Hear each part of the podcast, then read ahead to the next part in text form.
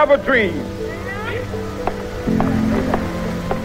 My four little children will one day live in a nation where they will not be judged by the color of their skin, but by the content of their character. I have a dream today.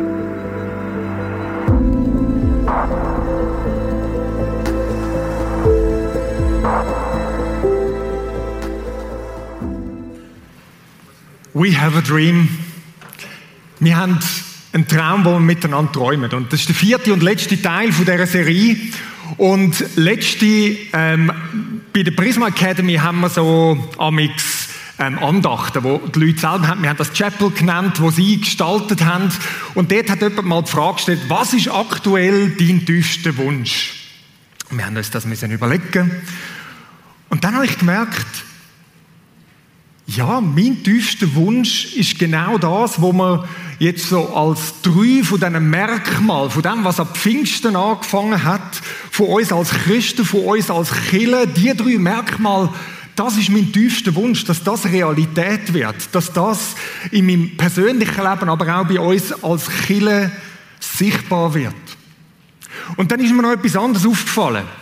Jedes von diesen drei Merkmalen, glaube ich, ist wie, in Anführungszeichen, nachhaltig angegriffen worden durch das komische Ding, das vor rund zwei Jahren da war, namens Corona. Das Erste, wo wir angeschaut haben, Gottes Gegenwart im Zentrum.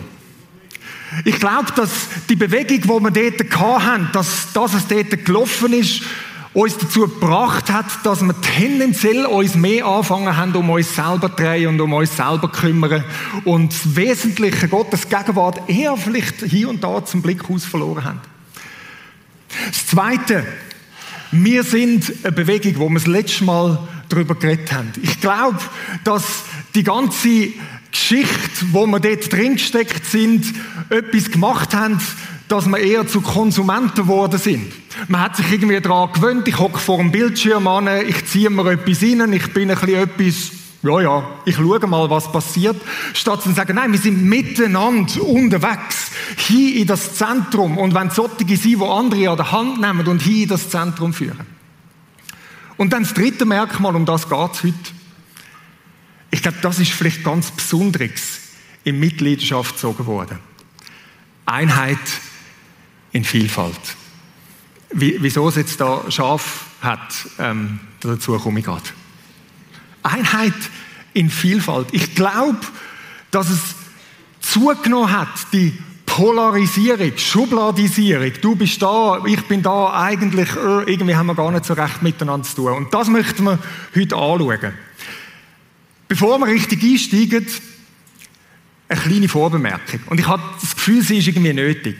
Es hat vielleicht ein paar Sachen, es hat mit Schäfli zu tun heute, ein paar Bilder die vorne oder auch vielleicht das eine oder andere, wo ich sage, wo man kann missinterpretieren in irgendeiner Art und Weise, dass es eine politische Aussage wäre. Es ist keine politische Aussage, auch keine versteckte. Also entspannt euch alle, wenn ihr irgendwelche Sachen seht und sagt, ah, warte mal, das erinnert mich an irgendetwas. Nein, das ist nicht Absicht, okay?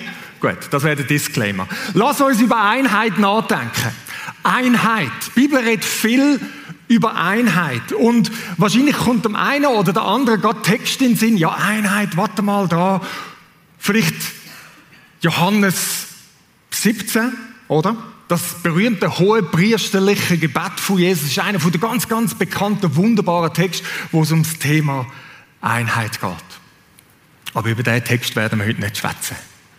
Wir werden heute über einen Text schwätzen, wo man vielleicht nicht so schnell mit Einheit in Verbindung bringt wo man nicht das Gefühl hat, dass das eigentlich dort darum geht. Und ich würde sagen, doch, doch, es geht dort darum. Und der Text, der hat mit Schöfli zu tun.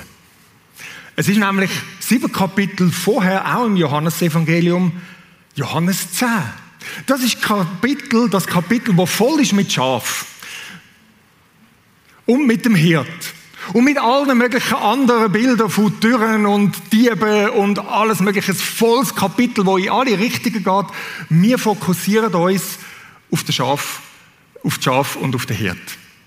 Und möchten miteinander einen Teil aus dem Kapitel herauslesen. Und wir fangen an mit Johannes 10, mit dem Vers 2. Der Hirt geht durch das Tor zu den Schafen in den Pferch hinein. Dann ruft er seine eigenen Schafe mit Namen und führt sie heraus. Wenn er sie alle draußen hat, geht er vor ihnen her. Die Schafe folgen ihm, weil sie seine Stimme kennen. Jetzt fragst du dich, was hat das mit Einheit zu tun? Wir kommen dazu. Ich will ein paar Sachen wirklich highlighten, fokussieren. Der Pferch. Was ist der Pferch? Der Pferch ist so wie äh, ein Gebiet ein Zaun. Ähm, äh, zu dieser Zeit hat das aus Stein, geht man davon aus, vor dem Haus, wo die Schafe drin waren. Dort hat man reingehen können, hat ein Tor gehabt, wo man rein hat können. Das ist der Pferch gewesen. Und interessant ist, und das weiß man vielleicht nicht so unbedingt, in dem Pferch hat Schaf gehabt, da geht man fest davon aus, wo unterschiedliche Besitzer haben. Das ist noch interessant. Also, das sind nicht nur ein Besitzer gewesen, sondern von unterschiedlichen Besitzern sind dort Schafe in dem Pferch gewesen. Drum macht das Sinn, wenn es heißt, der Hirt kommt rein, dann ruft er seine eigenen Schafe. Es sind nämlich nicht alle Schafe dem Hirt zugehörig sind, wo in dem Pferd drin sind. Also haben das Bild, oder? Der kommt rein und ruft und jetzt, wie man hört, die Schafe folgen ihm, weil sie seine Stimme kennen. Also die, die zu ihm gehören, die folgen ihm. Und jetzt etwas weiteres, was ich zeigen will, das draussen rausführen. Bewegung in diesem Text ist nicht das, dass man sagt, es geht jetzt da in erster Linie um den Pferch, sondern um das, dass die Schafe von dem Pferch rausgeführt werden, einem Hirt nah, wo er sie auf die Weide führt, zu Quellen führt, zu frischem Wasser und wie man es auch immer aus den Psalmen kennt. Das ist das Bild. Und seine Schafe, die ihn kennen, die folgen ihm nach. Also in dem Bild, ein paar bleiben in dem Pferd drin, weil sie gar nicht zu dem Hirt gehören. Und die anderen gehen nach und die führt er auf die Weide. Das ist das Bild. Und dann, ein bisschen später, kommt der bekannte Text, wo es jetzt auflöst. Ich bin der gute Hirt. Jesus sagt das. Ich bin in dem Gleichnis oder in dem Bild bin ich der Hirt. Ihr, liebe Leute, ihr sind Schäfli. Ihr sind Schaf. Ihr folgt mir nach. Ich kenne meine Schaf und meine Schaf kennen mich. So wie der Vater mich kennt und ich den Vater kenne. Jetzt merkt ihr, Johannes 17 hat ähnliche Worte da drin, oder? Und ich setze mein Leben für die Schafe ein.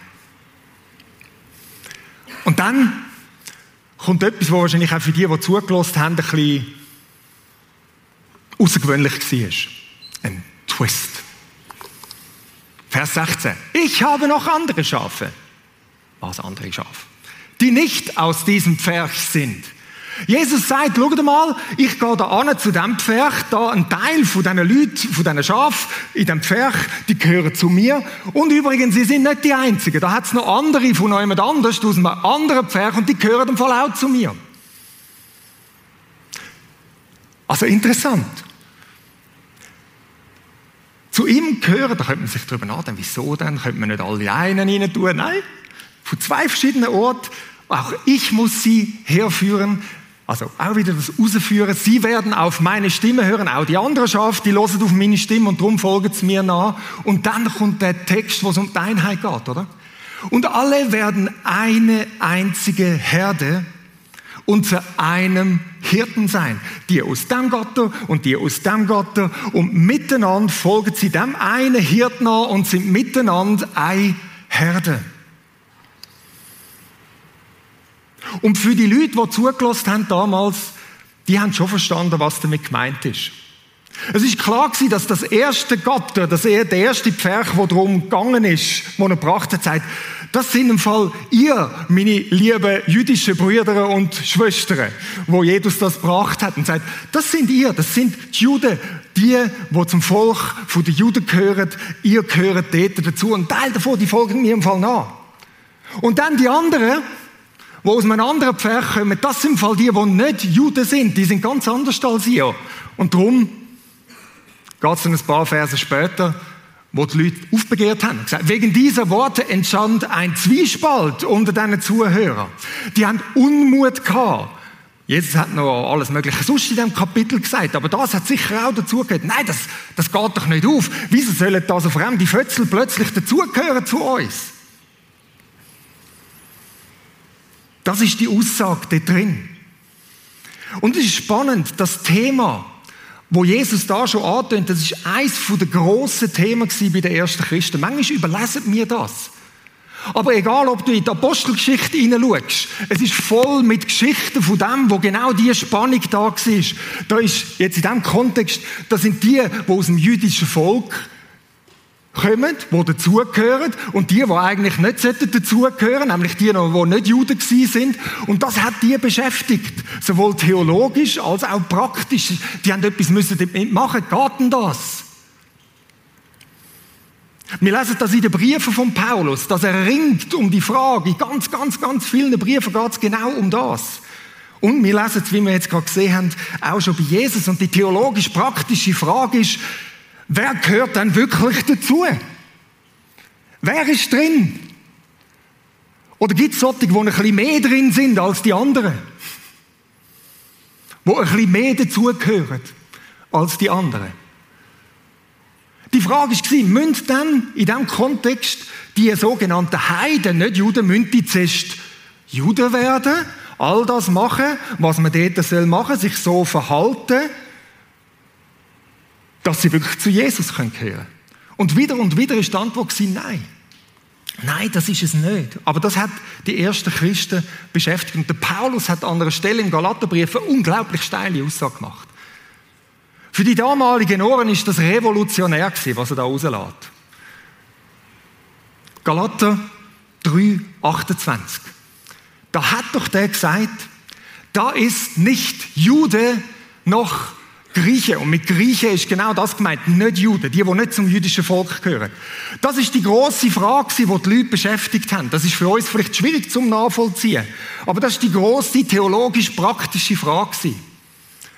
Aber es hat noch andere Fragen gehabt rund um die Einheit, wo große Themen sind in dieser Zeit. Der Paulus sagt, da ist nicht Sklave noch Freier. Da, da geht es darum, das sind diejenigen, die frei sind und die, die Sklaven sind. Er sagt, nein. Das spielt nicht mehr die Rolle. Da ist nicht Mann und Frau. Auch ein großes Thema damals und zum Teil immer noch heute. Frauen durchaus in dieser Kultur eher unterdrückt, eher drinnen gehalten, eher nicht so viel wert. Und er sagt, nein, nein. Denn ihr alle seid einer in Jesus Christus. Ihr alle gehört zusammen in Jesus Christus. Was sagt der Paulus da? Er löst nicht den Unterschied auf. Er löst nicht die Unterschiedlichkeit auf. Er sagt nicht, ähm, Juden, ihr sind im Fall eigentlich gar keine Juden mehr und ihr Nicht-Juden eigentlich auch nicht. Genau, bei Sklaven und Freien, auch nicht Mann und Frau. Sondern er sagt die Unterschiede, die euch so wichtig sind. Und das ist wichtig in dieser Zeit. Die sind nicht mehr wichtig, die sind nicht mehr zentral. Um das geht es gar nicht mehr. Trennungen werden überwunden. Die Trennungen, die wir schon im ersten Teil gesehen haben, die ab Pfingsten angefangen haben, überwunden zu werden, gehen next level eins in Jesus. Und das ist genau das, was es darum geht, bei Einheit in Vielfalt. Unterschiedlichste Leute, die sonst eigentlich gar nicht zusammengehören, die nicht zusammenpassen, die sonst nichts miteinander vielleicht zu tun hätten, die so nicht einfach passen, kommen zusammen und sind eins. Einheit in Vielfalt.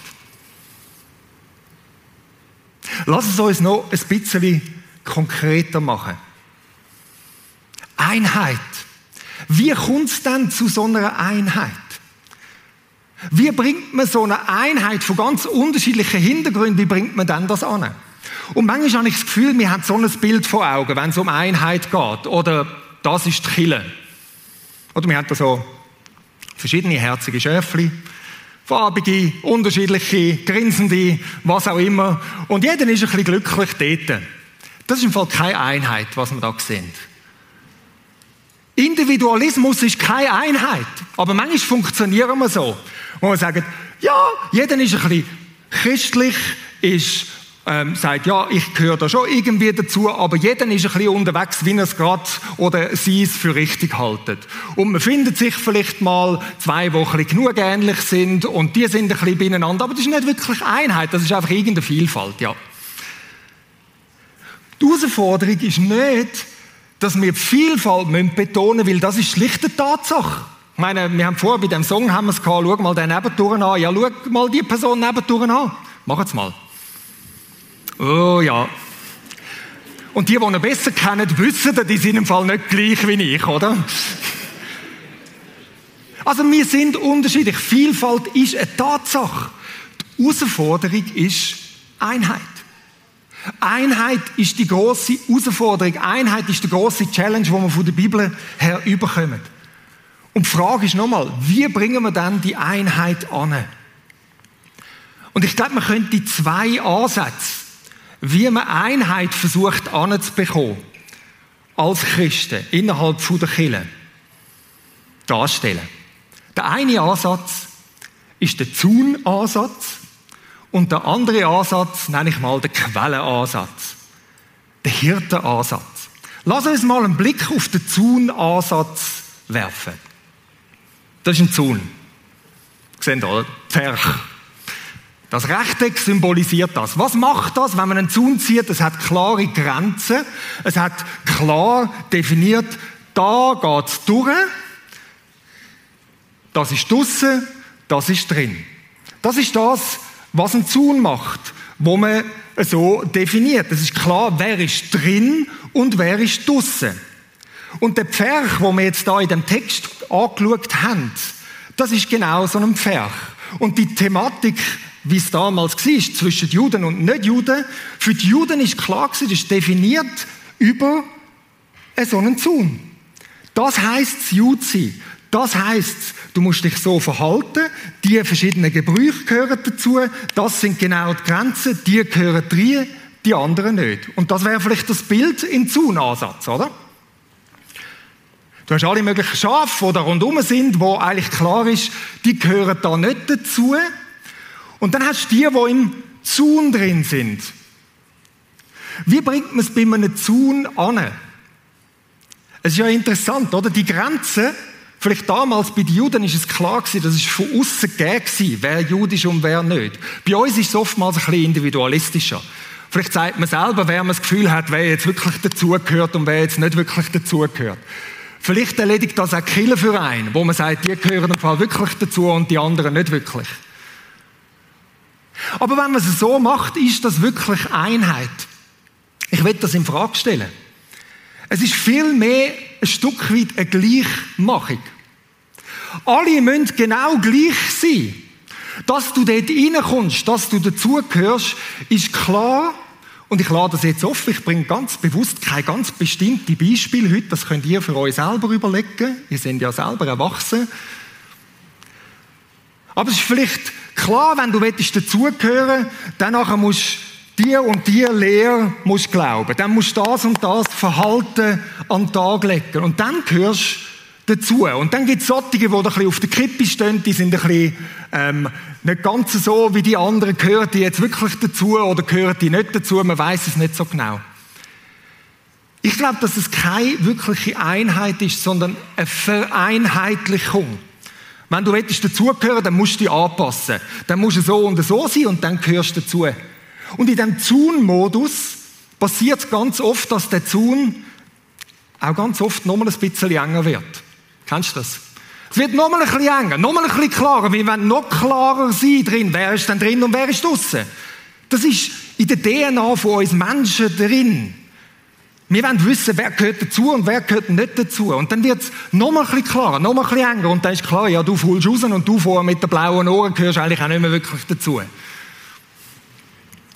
Das ist die Herausforderung beim Zaunbild. Und vielleicht hat es ein paar, die da sitzen, oder ich weiß, es hat ein paar, die da sitzen, wo aus dem Hintergrund kommen, wo sie so etwas erlebt haben, vielleicht auch in einer Kille, eine gewisse Enge, wo man denkt, hey, ich kann gar nicht schnaufen, ich muss mich anpassen, aber das bin doch gar nicht ich und wie soll das gehen? Du brichst aus. Und im Zaun-Modus, wenn du dann bleibst, dann gibt es die andere Alternative, dass man sagt, lass uns doch den Zaun einfach sehr weit stecken. Alle gehören irgendwie dazu, oder? Musst ganz weit stecken und plötzlich sind irgendwelche Leute drin und alle gehören irgendwie auch noch dazu. Ist das eine Einheit? Nein. Da haben wir das Bild vom Anfang wieder. Mit dem Individualismus. Es ist eine Vielfalt, ja. Es hat alle möglichen Leute drin, aber es ist eigentlich ein Einheitsbrei. Du machst etwas, wo du sagst, ja, pff, du, du, du schmeißt Sachen zusammen und es ist eigentlich gar nicht mehr klar mit dem. Es verliert den Sinn. Es ist keine wirkliche Einheit. Und ich glaube, das ist eine Herausforderung. Und in dem Zoom-Bild, in dem Zoom-Modus, haben wir eigentlich keine andere Chance. Wir sehen, ich glaube, es funktioniert nicht so richtig in dem. Eine andere Art, wie man Einheit kann anbringen kann, ist so, wie wir es im Johannes 10 gelesen haben. Was ist dort? Da hat es den Hirt. Und es heißt, meine Schafe hören meine Stimme. Die, die mir nachfolgen, die gehören zu mir. Und der Hirt führt sie zu der Quelle. Dort, wo wirklich das Leben ist. Und das Bild sieht dann vielleicht so aus. Oder all die verschiedenen Schafe, die da sind, die sind all auf den Hirt ausgerichtet. Das ist das, was sie vereint. Das ist das, was sie zusammenbringt. Meine Schafe hören meine Stimme. Sie folgen mir.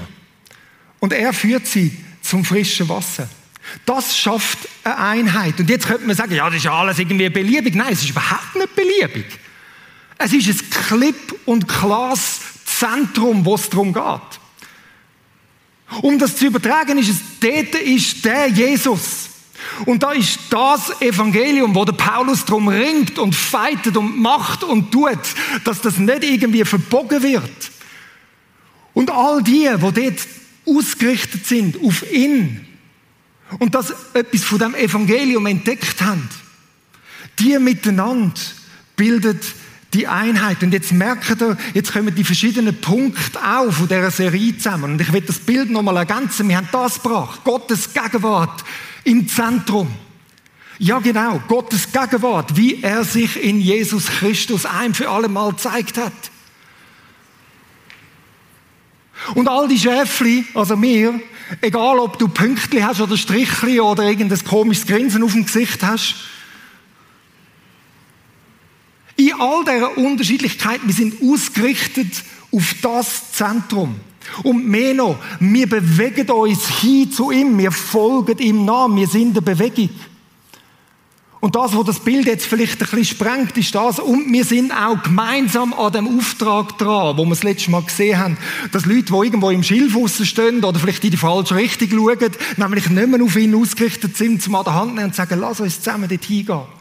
Das ist das Bild, was Einheit schafft. Und das ist nicht einfach Einheitsbrei oder Vereinheitlichung, sondern das ist das, nein. Wir sind ausgerichtet auf ihn. Ein idyllisches Bild, oder? Das ist so schön. Schau mal die herzigen Schäfchen an. Also, es ist nicht so einfach. weißt du selber, oder? Du hast es jetzt bewusst mal offen gelassen, nicht irgendwelche Sachen irgendwie zu zementieren. Das ist kein mühsam. Da, oder, wenn, wenn, wenn du so einen komischen blauen nebendurch hast. Ja, die blauen. Immer die blauen. Die haben das Gefühl, sie hegen es, oder? Aber, oder? Und oftmals ist nicht so, dass wir eben alle auf den ausgerichtet sind. Aber das ist das Zentrale, um das geht es. Um das geht. Sind wir auf ihn ausgerichtet? Und darum auch das Bild hat eine Gefahr, Leute. Auch das Bild kann man mit ein paar feinen Sachen ein bisschen verdrehen und dann bist du auf dem Holzweg. Ich werde euch zwei Sachen zeigen. Und beide haben mit einem Problem zu tun. Wenn nämlich das Zentrum nicht mehr das Zentrum ist. Wenn das Zentrum nicht mehr das Zentrum ist, dann haben wir ein Problem. Weil das ist das, was uns zusammenhaltet. Das ist das, was uns die Einheit gibt. Das ist das, was uns ausrichtet, was uns dort hinbringt, wo wir eigentlich hingehen sollten. Zum Beispiel, wenn einfach Vielfalt per se zum Ziel wird. Hauptsache möglichst viel zusammen haben, egal um was, dass man sich umschaut. Und ich will es mal so darstellen. Wenn das Zentrum nicht mehr das Zentrum ist. Oder es ist klar, wer das Zentrum ist. Das ist Jesus Christus. So wie er uns in der Bibel bezeugt worden ist, so wie er in die Geschichte eintreten ist. Das ist nicht beliebig. Du und ich, wir können uns unseren Jesus und unseren Gott nicht zusammenbasteln, wie wir wollen. Und sagen, ja super, komm, wir versammeln uns doch um den Gartenzwerg. Nein!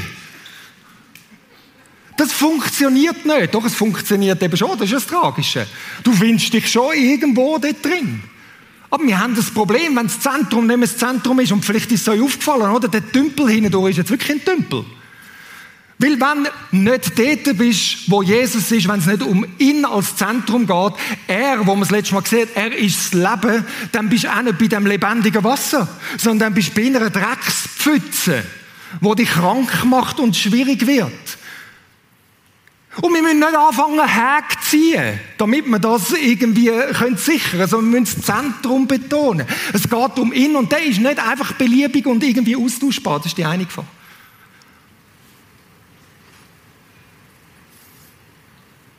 Die ist im Fall real. Ich zeige noch eine zweite Gefahr, die tönt auch eben gut.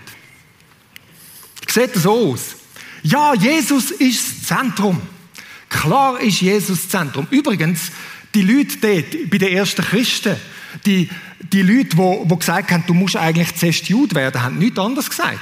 Die haben gesagt, Jesus im Zentrum, er ist der Messias, völlig klar. Weißt du, was sie einfach gemacht haben? Sie haben gesagt, Jesus ist im Zentrum.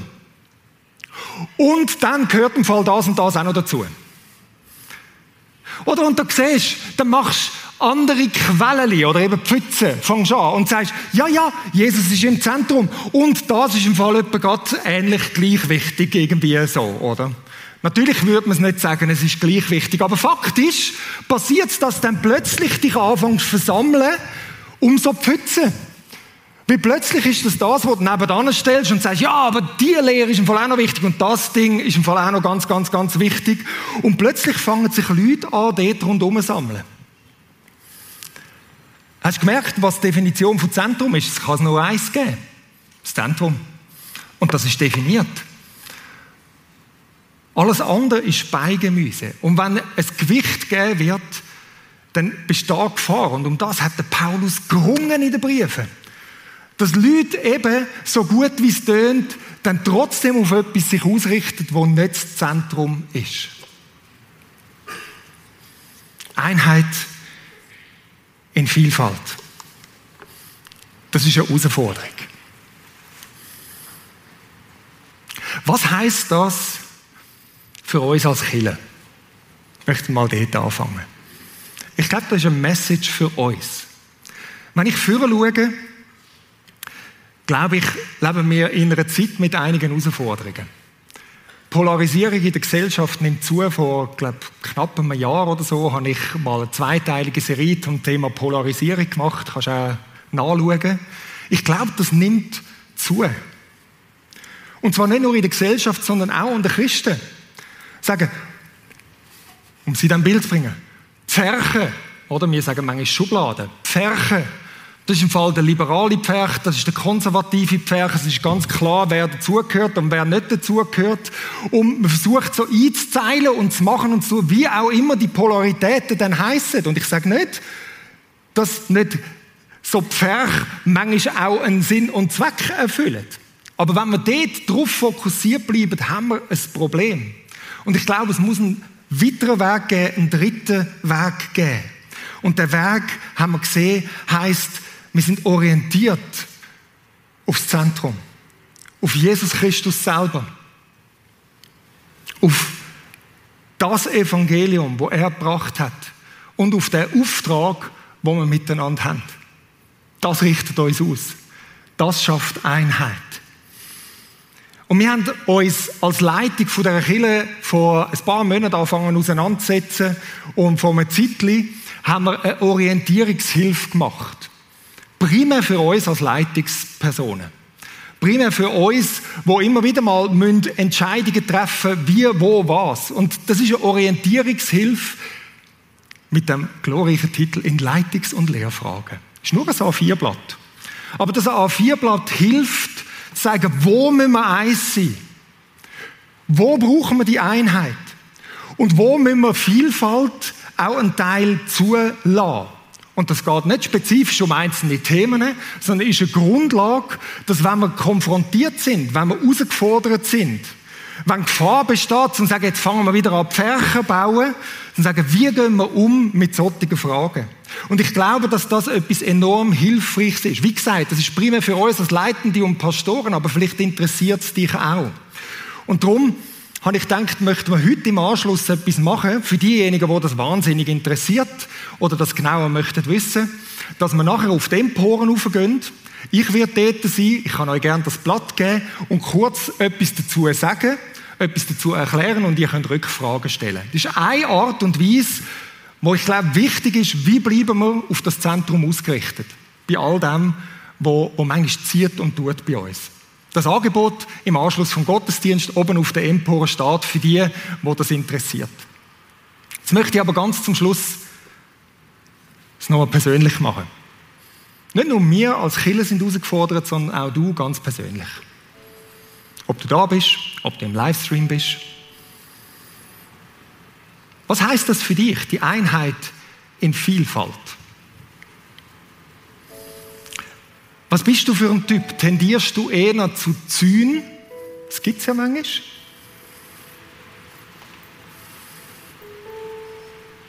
Oder eher zu Quellen? Oder wenn wir noch ein bisschen die feineren Sachen nehmen. Ist das Zentrum noch das Zentrum? Oder besteht die Gefahr, dass du dein Jesus und das Evangelium irgendwie nach deinem Gusto zusammenbastelst?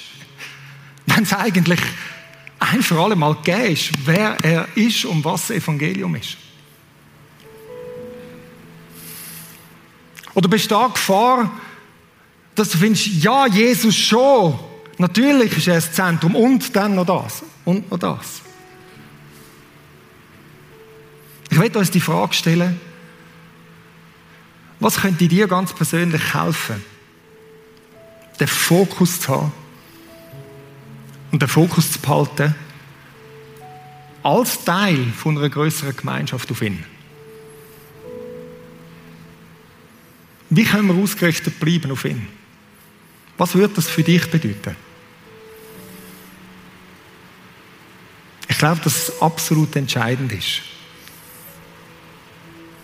Nicht nur, weil wir Einheit einfach brauchen, sondern weil Einheit immer mit dem zu tun hat, wer er ist, wo wir ausgerichtet sind, dass wir uns um Gottes Gegenwart tragen, dass wir in Bewegung sind und bleiben hin zu ihm und andere an der Hand nehmen und hin zu ihm führen.